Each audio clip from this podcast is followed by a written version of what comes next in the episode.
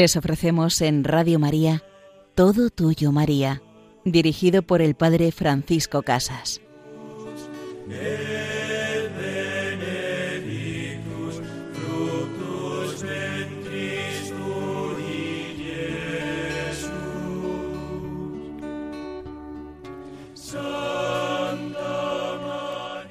Todo tuyo, María. Queridos oyentes, nos ponemos en las manos de nuestra Madre, la Virgen María, para en ella descansar y gozar, para en ella entrar en el misterio del amor más grande, que es Jesucristo que da su vida por cada uno de nosotros. Y en este programa, en estas dos partes de nuestro gran encuentro semanal, vamos a ir desgranando las distintas partes que componen el rezo del Santo Rosario y en la segunda parte vamos a mirar a la Virgen María en su advocación de la medalla milagrosa y a Santa Catalina Labouré. Pues comenzamos viendo las partes del Santo Rosario y la primera y más importante, la que nos coloca lo que sería como el principio y fundamento de esta oración, sería el enunciado del misterio. Enunciar el misterio y tal vez pues tener la oportunidad de contemplar esa imagen que lo represente, esa imagen que nos lo anuncia, sería como abrir un escenario el cual concentraría nuestra atención. Siempre las palabras conducen la imaginación y el espíritu a aquel determinado episodio o momento de la vida de Cristo. Por eso el enunciado del misterio es muy importante. No puede pasar como desapercibido, pues primer misterio y empezamos el Padre nuestro, no. Párate en ese enunciado, contempla la imagen y como nos decía San Ignacio en sus ejercicios, como si presente me hallare en ver cada persona, cada tiempo, cada circunstancia para ir haciendo vida. Esta metodología de enunciar el misterio se corresponde con la lógica misma de la encarnación. Dios ha querido asumir en Jesús rasgos humanos, y por medio de su realidad corpórea entramos en contacto con su misterio divino. Qué importante es acercarme a ese misterio de Jesús, a esa vida, a esa realidad corpórea que se relaciona y comunica, para llegar así al misterio divino. Los misterios considerados en el rezo del Santo Rosario no pueden limitarse a contemplar las líneas fundamentales de la vida de Cristo, sino que al contemplarlos nos tiene que llevar al resto del Evangelio, nos tiene que llevar a entrar en contacto con otras personas.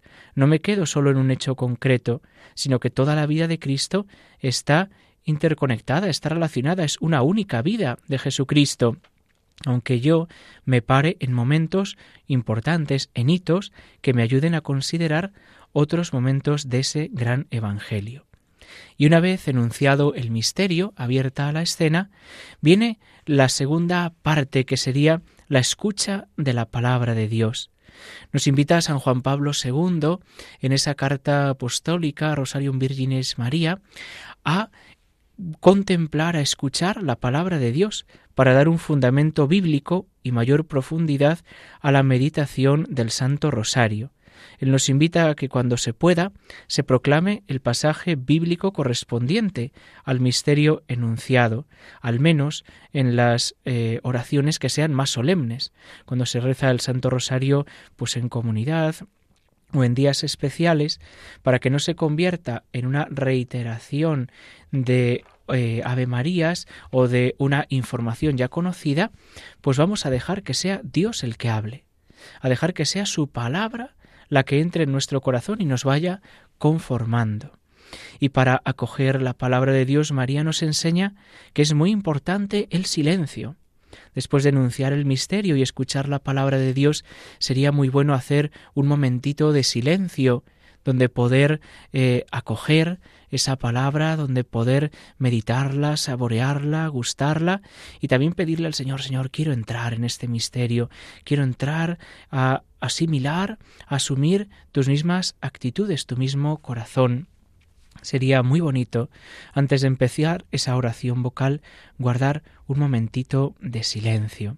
Y una vez ya puestos ahí delante del Señor, eh, ante su misterio, comenzamos con esa oración del Padre nuestro. después de haber escuchado la palabra y centrado la atención en el misterio, es natural que el ánimo se eleve hacia el Padre. Jesús, en cada uno de sus misterios, nos lleva siempre al Padre, al cual se dirige continuamente, porque descansa en su seno. Nos recuerda el Evangelio de San Juan en el capítulo 1, versículo 18, que el Hijo descansa en el seno del Padre. Él nos quiere introducir en la intimidad del Padre para que digamos con Él, Abba, Padre, Papaíto, Padre bueno, Padre, escúchanos, Padre, acógenos. En esta relación con el Padre nos hace hermanos suyos y entre nosotros, comunicándonos el don del Espíritu Santo, que es a la vez suyo y del Padre. El Espíritu Santo no es simplemente la tercera persona de la Trinidad, sino que es el Espíritu del Padre y el Espíritu del Hijo es el Espíritu de Cristo. Así el Espíritu Santo no sería un Dios aparte, sino que es el mismo Dios, tercera persona de la Santísima Trinidad. Y Jesús nos dice al final del Evangelio de San Juan, Cuando yo me vaya os enviaré otro paráclito, otro defensor, que os recordará todo lo que yo he hecho. El Espíritu Santo no va a decirnos cosas nuevas, sino que va a recordarnos todo lo que Jesús ya nos ha dicho en su vida, en esa revelación plena y definitiva que es su palabra y que es su vida.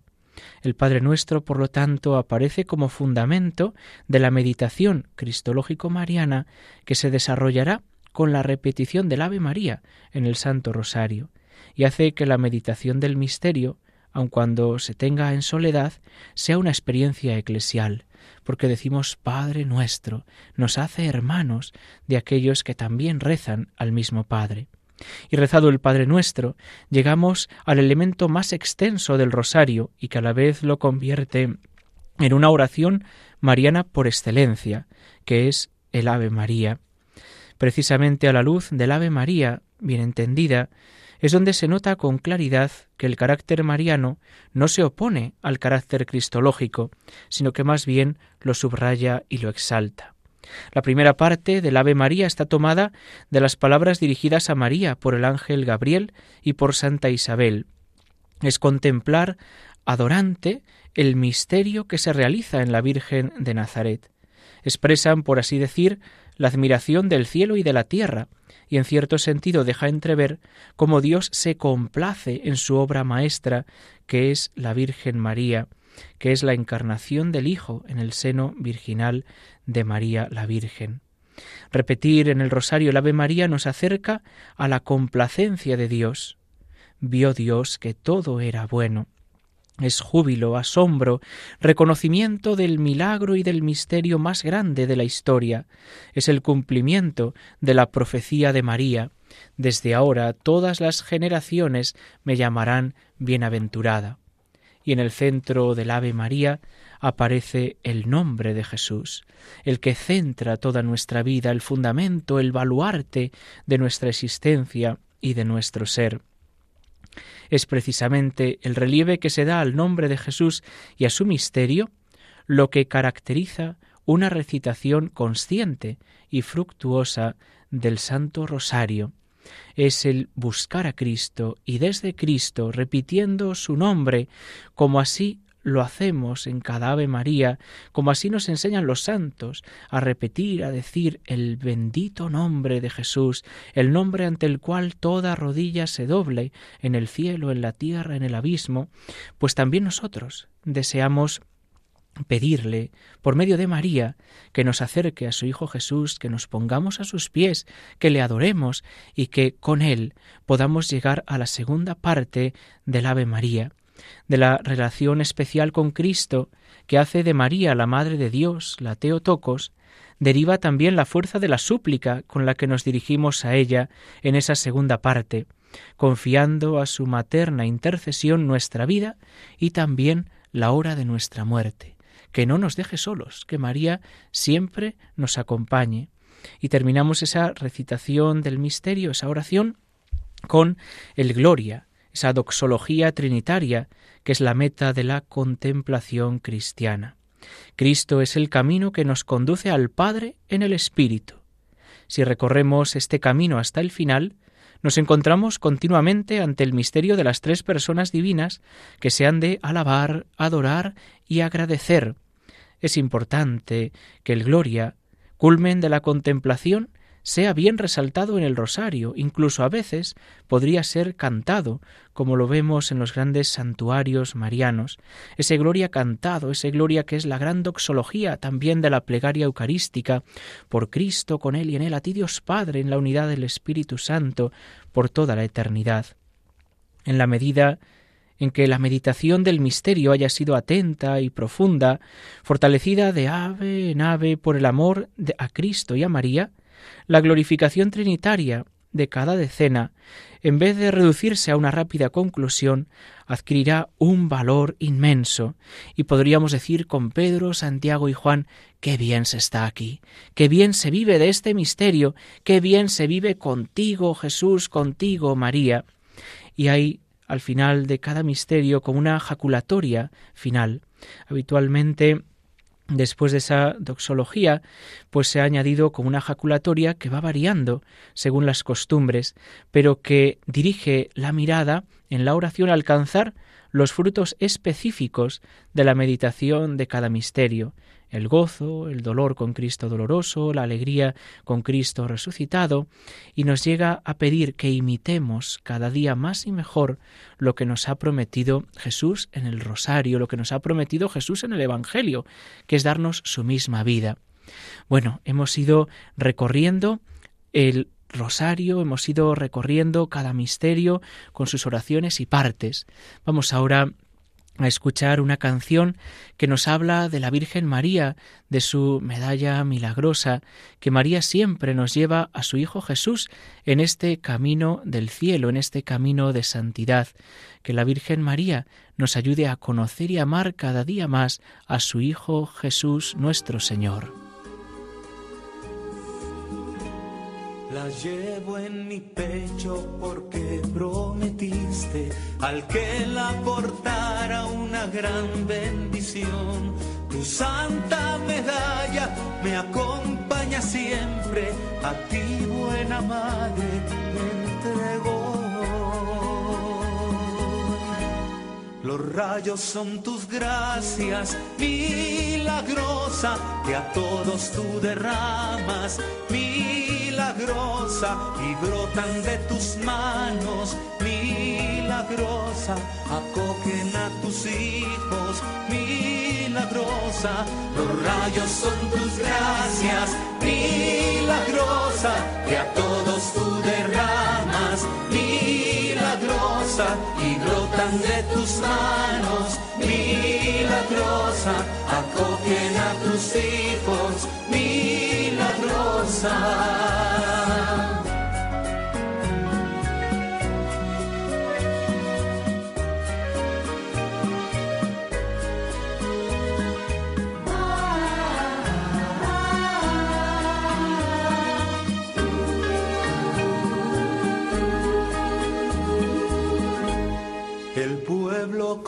A ti clamo, tu gracia divina y tu bendición, las doce estrellas, los dos corazones, la cruz y la M son la redención. Los rayos son tus gracias, milagrosa, que a todos tú derramas, milagrosa Madre milagrosa, los rayos son tus gracias que quieres derramar sobre cada uno de nosotros. Estamos en este programa Todo Tuyo, María.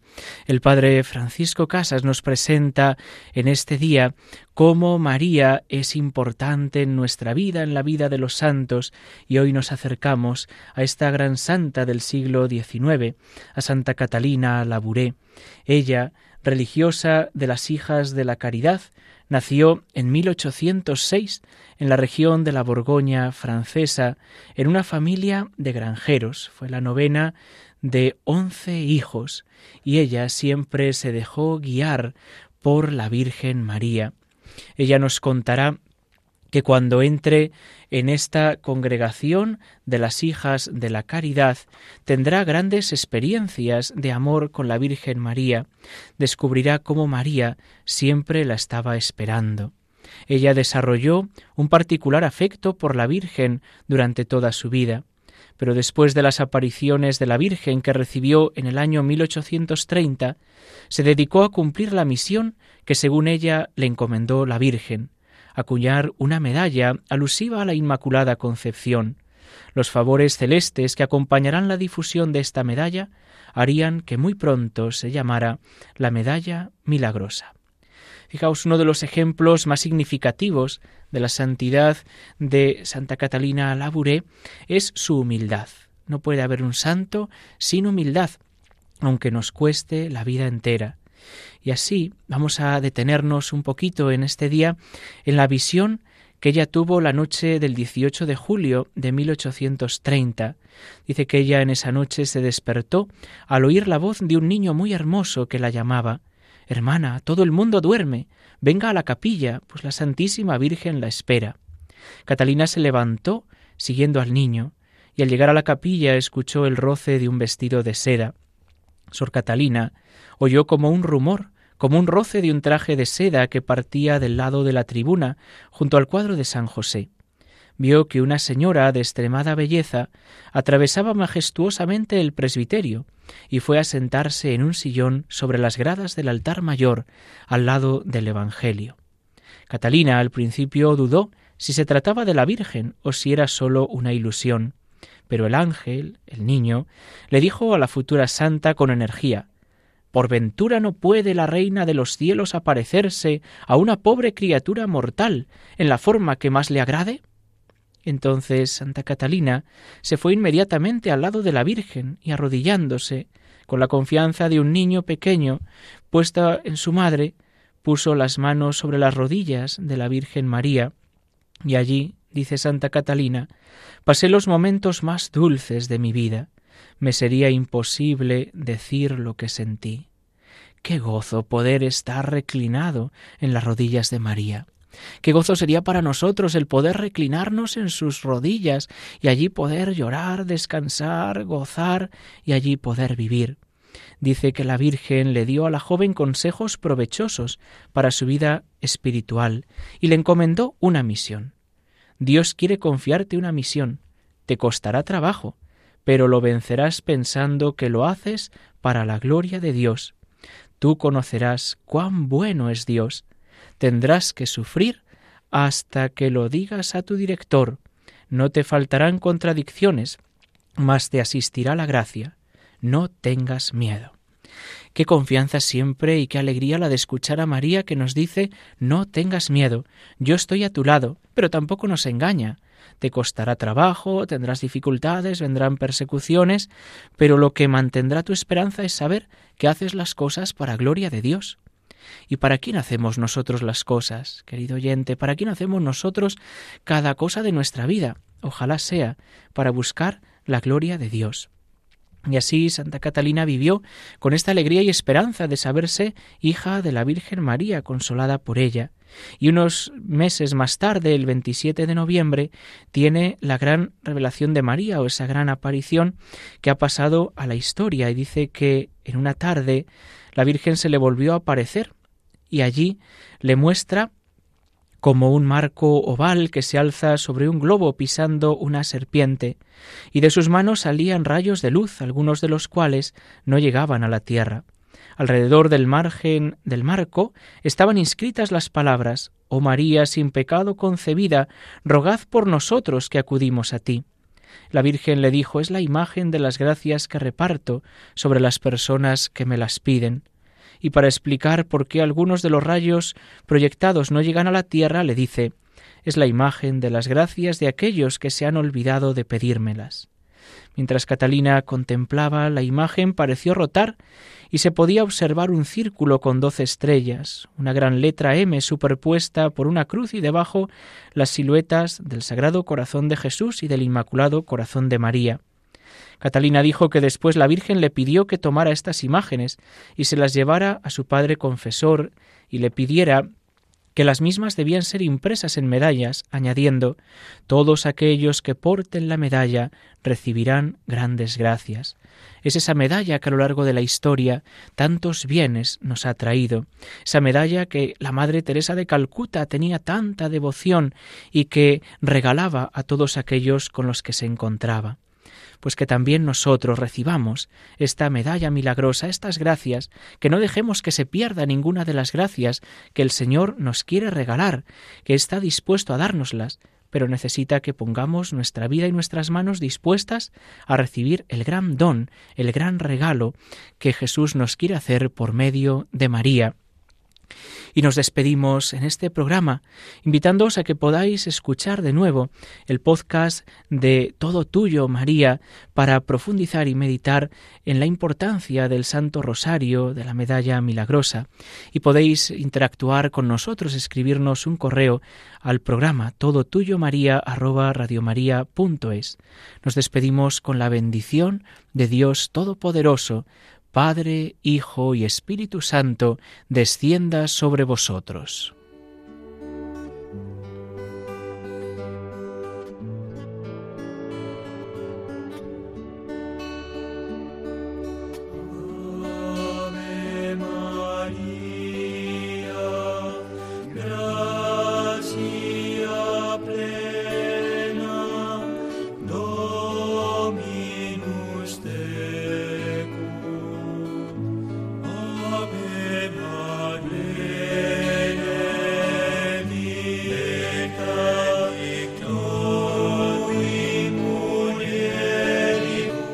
Han escuchado Todo Tuyo María con el Padre Francisco Casas.